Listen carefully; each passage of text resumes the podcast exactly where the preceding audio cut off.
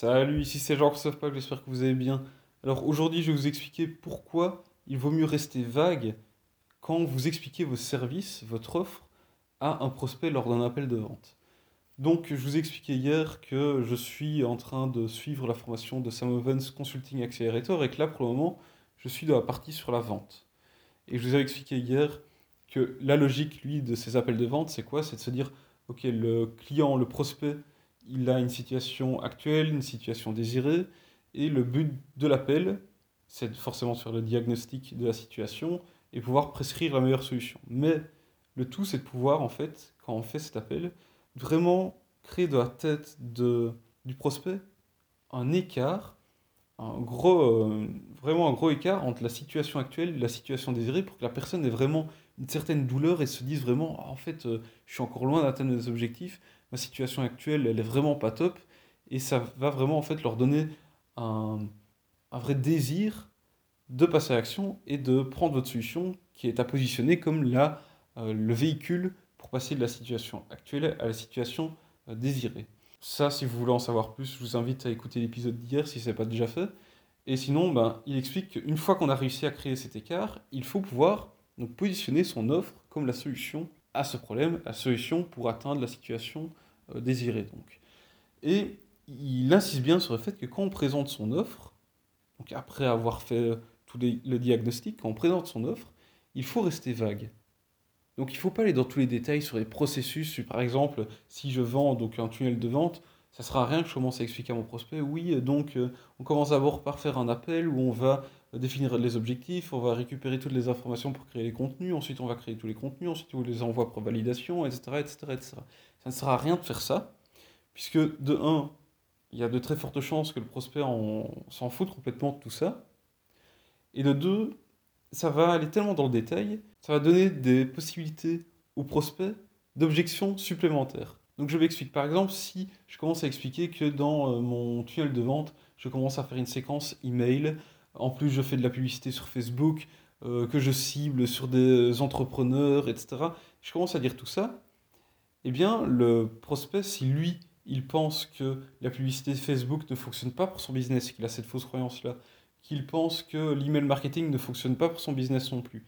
il va avoir ces fausses croyances-là. Et donc, le fait que j'ai dit ça, et que je lui dis qu'on va faire de la pub Facebook et de l'email marketing, eh bien, il peut me dire Ah oui, mais non, euh, moi je pense que l'email marketing et la pub Facebook, ça fonctionne pas. Donc, euh, je pense pas que ça va fonctionner pour moi et je pense pas que cette offre convient pour moi. Donc, euh, non, j'ai pas envie d'aller plus loin. Donc, il y a déjà ça. Si vous le dites d'emblée, oui, on fait avec la pub Facebook, etc., eh bien, la personne pourrait très bien avoir ces barrières, ces fausses croyances qui vont ressortir, et les utiliser comme objection.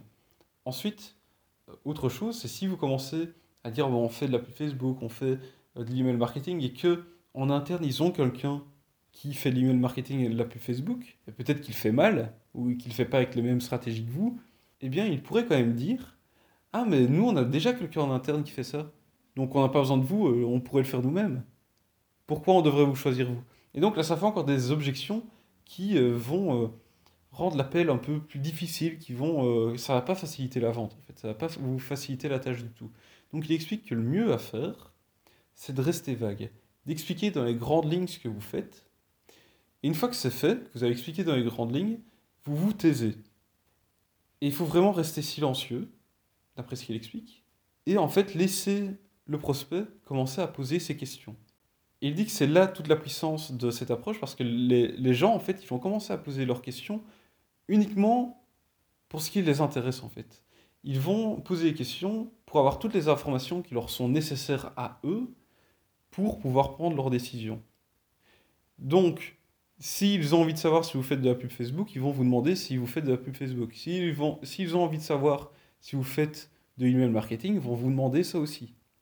S'ils ont envie de vous demander, euh, je sais pas moi, euh, comment vous faites euh, pour créer le design d'une page, ils vont vous le demander aussi. Mais en, gros, ce, que Sam Ovens explique, c'est que grâce à cette approche, vraiment, où on explique dans les grandes lignes, puis on se tait, on se tait jusqu'à ce que le client pose ses propres questions, eh bien, ça fait que on va vraiment lui donner uniquement l'information dont il a besoin, et on va pas commencer à lui donner des, euh, des opportunités d'avoir des objections supplémentaires, et on va pas le surcharger d'informations dont il s'en fout totalement.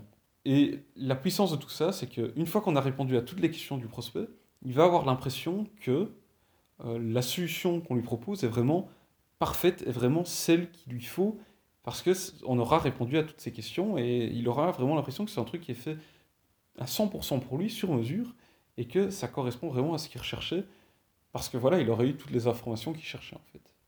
Donc il explique que c'est ça toute la puissance de cette approche. Moi ici d'abord, euh, je comprenais pas trop euh, le fait de, de, rester vague, je trouvais que c'était pas très euh, transparent, et que c'était peut-être, ça pouvait induire en erreur la personne, mais maintenant je comprends mieux en fait. Je comprends mieux, et en fait pas du tout. En fait, ça, ça fait pas ça du tout, ça fait juste que on s'assure que le prospect a juste ce dont il a besoin, on évite de partir un peu dans tous les sens et de faire une présentation en fait euh, qui n'est pas du tout adaptée à ce que le prospect veut.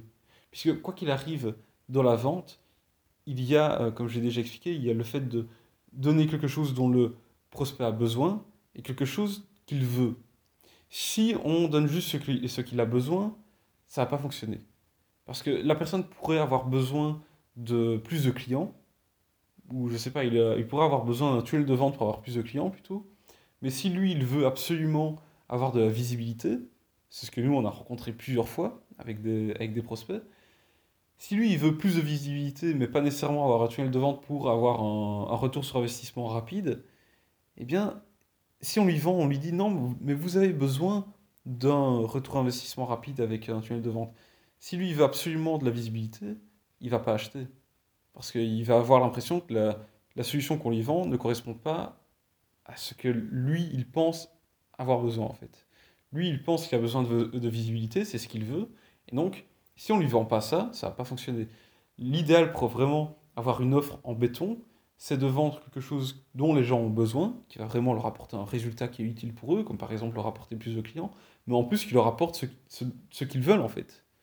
Donc s'ils veulent de la visibilité, on peut leur apporter de la visibilité, leur dire ah ben d'accord, on va vous apporter de la visibilité, et en plus de ça, on va vous apporter plus de clients. Donc ainsi, on leur vend ce qu'ils veulent, et en plus de ça, ben, ce dont ils ont besoin. Donc c'est parfait. Et ici, avec cette approche, quand on reste vague, qu'on laisse la personne poser des questions, les questions dont elle a besoin, elle va recevoir toutes les informations dont elle a besoin et qui vont lui permettre de comprendre que eh bien, euh, la solution correspond à ce qu'elle a envie d'avoir. Parce que souvent la personne, quand elle va poser des questions, le prospect va poser des questions pour s'assurer que ce que vous proposez correspond à ce dont il a envie, ce, qu'il recherche. Donc s'il recherche de la visibilité, il va vous poser probablement des questions par rapport à la visibilité. Et vous allez répondre à des questions par rapport à comment votre offre apporte plus de visibilité, et ainsi de suite. Donc j'espère que vous comprenez un peu l'approche. Je sais bien qu'aujourd'hui je suis un peu fatigué, donc j'espère que c'est quand même clair. Mais voilà, c'est vraiment ça la logique derrière euh, cette manière de faire se dire vraiment on reste vague. Moi maintenant je comprends vraiment mieux cette approche. On va l'appliquer, euh, en tout cas ici dans les prochains jours pour le prochain appel. Et euh, voilà, euh, je vous dirai un peu ce qui leur ressort selon les résultats obtenus.